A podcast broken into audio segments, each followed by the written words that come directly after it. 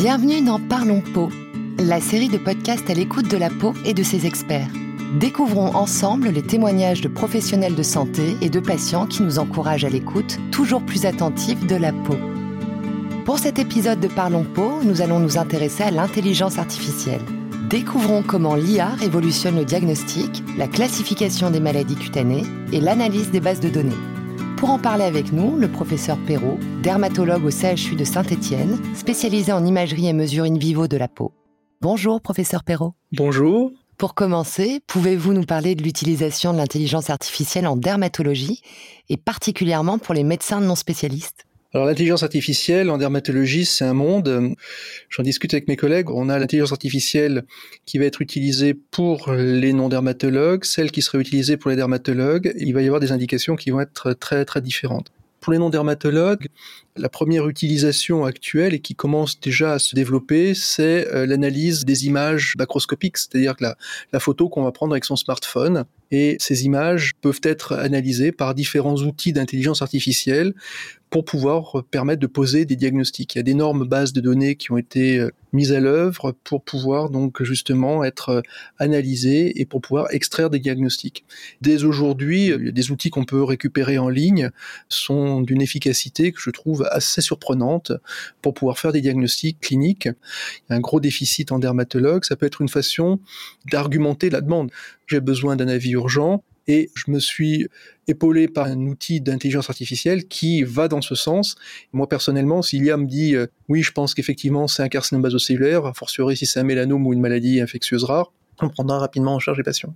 Et comment l'intelligence artificielle peut-elle aider à évaluer la sévérité d'une maladie, par exemple comme dans le cas du psoriasis? Alors ça, c'est une autre utilisation de l'intelligence artificielle.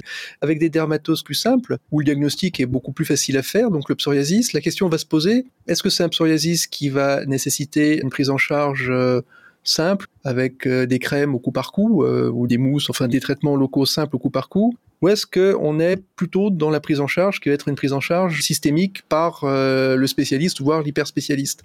Autant dans certains psoriasis, c'est évident.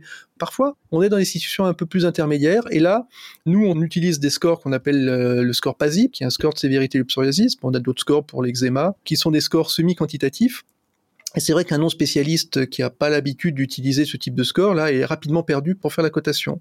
Il existe actuellement des applications d'intelligence artificielle où on peut faire des PASI euh, limités sur certaines plaques ou des PASI euh, sur des surfaces euh, relativement importantes du corps qui vont donner une évaluation qui est fiable. Et ce peut être une façon donc de diriger là encore plus rapidement le malade vers une prise en charge qui est plus appropriée.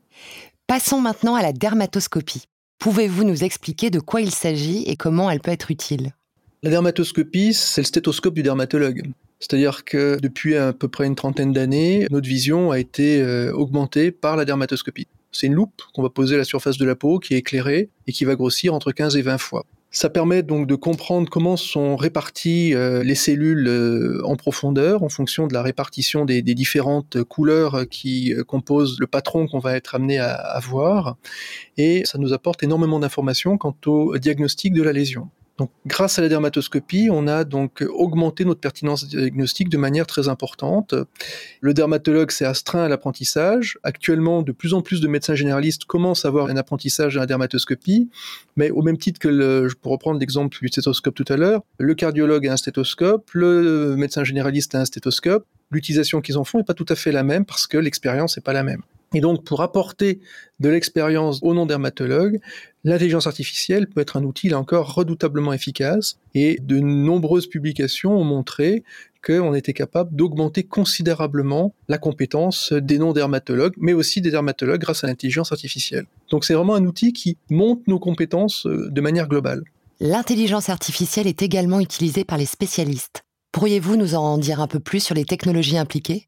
Là, on rentre dans un monde qui est absolument gigantesque peut l'utiliser dans un nombre euh, infini d'applications. Alors dans les applications que je dirais de spécialistes euh, et qui restent encore euh, relativement accessibles, quand on fait l'exérèse de carcinome basocellulaire, on peut utiliser des outils d'imagerie microscopique qu'on appelle la microscopie confocale et on a des caméras qui servent à faire de l'imagerie in vivo pour faire le diagnostic avant de réaliser l'ablation de la tumeur. Et puis on peut avoir des outils qui permettent en paire opératoire de déterminer si oui ou non, lors de l'acte chirurgical, on est en zone saine ou pas.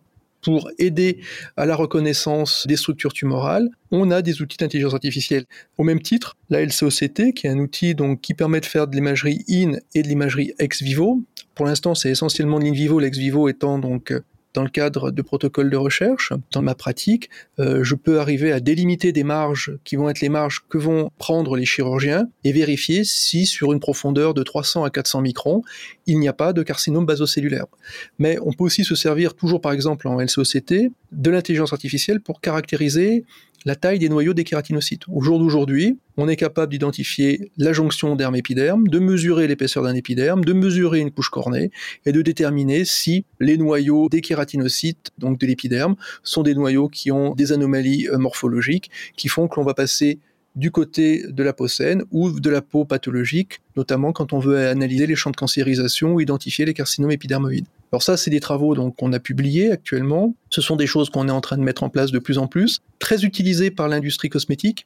La dermocosmétique est particulièrement brillante en matière de caractérisation de la métrique de la peau. Et c'est très important de pouvoir donc identifier les effets donc euh, des agents photoprotecteurs pour savoir si oui ou non on va avoir donc un agent photoprotecteur qui va réellement protéger. Et là, in vivo, on est capable d'avoir ce genre de mesures. Mais on peut aussi utiliser des outils d'intelligence artificielle de manière encore je dirais, plus pointu, toujours dans notre expérience, là, dans le cadre d'un appel d'offres de l'Agence nationale de recherche. Nous avons intégré, donc, dans un LCOCT, un spectromètre Raman. Et les spectres Raman, c'est un spectre vibrationnel qui traduit la nature chimique de ce qui est vu. Ces spectres Raman sont particulièrement complexes à analyser, et ces spectres Raman passent à la moulinette de l'intelligence artificielle pour arriver à identifier d'infimes modifications qui en fait traduisent des modifications profondes du tissu sous-jacent et donc permettent de poser des diagnostics, de savoir si on a telle ou telle molécule appliquée sur la peau, qui a pénétré, qui n'a pas pénétré, jusqu'où l'a pénétré, etc. Donc c'est des mondes qui s'ouvrent à nous et je pense que ce que je suis en train de dire actuellement, dans un an, euh, paraîtra probablement ringard. C'est merveilleux ce qui se passe. Et y a-t-il des techniques d'IA plus spécifiquement utilisées en recherche? Il faut savoir que les outils qui vont permettre de travailler en intelligence artificielle sont des outils de mathématiciens. Toutes les données qui vont être analysées sont des données qui vont être en fait transformées en chiffres. Que ce soit des données images, que ce soit des tableaux de chiffres, ça on en a l'habitude, ou que ce soit des textes. Et en fait, tout va être transformé en chiffres, et ce sont ces chiffres qui vont ensuite être euh, travaillés par des algorithmes plus ou moins complexes, et généralement plus que moins. On va avoir donc euh, des probabilités statistiques qui vont être fabriquées à partir de ces algorithmes, et l'intelligence artificielle, c'est un ensemble de chiffres transformés en un ensemble de probabilités statistiques. Et notamment, on peut aller donc utiliser ces intelligences artificielles pour les travailler dans des structures type PubMed. Il y a des publications qui ont montré qu'on était capable, par exemple, en recherchant des molécules qui sont impliquées dans le psoriasis, donc toutes les interactions donc euh, cellulaires et toutes les cascades moléculaires qui sont impliquées dans le psoriasis, en décortiquant toutes ces cascades moléculaires, ça on fait une analyse donc PubMed pour reprendre toutes les cascades moléculaires qui ont été identifiées dans le psoriasis. Parallèlement, on va aller rechercher tous les médicaments qui sont connus pour agir sur telle ou telle cascade moléculaire et identifier les médicaments qui vont avoir un effet aggravant ou favorisant la survenue du psoriasis. Et c'est comme ça qu'on a pu identifier des interactions médicamenteuses qui n'étaient pas connues pouvant potentiellement donner des psoriasis, ou au contraire identifier des molécules qui étaient des molécules potentiellement innovantes dans la prise en charge du psoriasis. Donc euh, ces bases contiennent des informations qui n'ont pas forcément été totalement analysées. Alors, y a-t-il d'autres perspectives, en recherche notamment? Alors oui, je pense qu'effectivement, il y a d'autres perspectives, et parmi ces perspectives, euh, ça va être de se pencher sur le passé. Alors que je m'explique. Une équipe italienne a fait un travail que j'ai trouvé absolument passionnant, qui a été publié. L'idée, c'était de savoir si on était capable de déterminer quels étaient les facteurs prédictifs de patients pour être des super répondeurs à une molécule du traitement du psoriasis.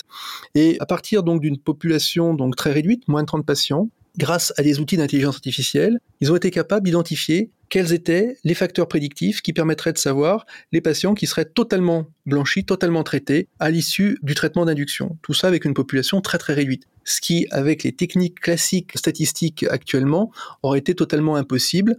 Avec une telle population, il a fallu qu'on envisage une population absolument considérable. Tout ça pour dire que l'intelligence artificielle va être utilisé donc avec les nouvelles technologies, les nouvelles images, les nouvelles techniques d'imagerie, comme on en a parlé tout à l'heure, la microscopie confocale, la LCOCT, la spectrométrie Raman, etc. Mais on a actuellement des bases qui sont déjà existantes, et euh, ça c'est quelque chose qui me tient particulièrement à cœur, c'est reprendre ces anciennes bases, décortiquer ces anciennes bases avec l'intelligence artificielle pour pouvoir apprendre de nouvelles choses qui n'étaient pas identifiés jusqu'à maintenant. Et c'est pour ça que je pense que l'intelligence artificielle va révolutionner nos connaissances en accompagnant les nouvelles technologies qui émergent et qui continuent de se développer, mais aussi en renouvelant nos connaissances à partir d'anciennes bases. Merci professeur Perrault pour ces réponses qui nous éclairent sur l'importance de l'intelligence artificielle dans le diagnostic, la classification des maladies cutanées et l'analyse des bases de données.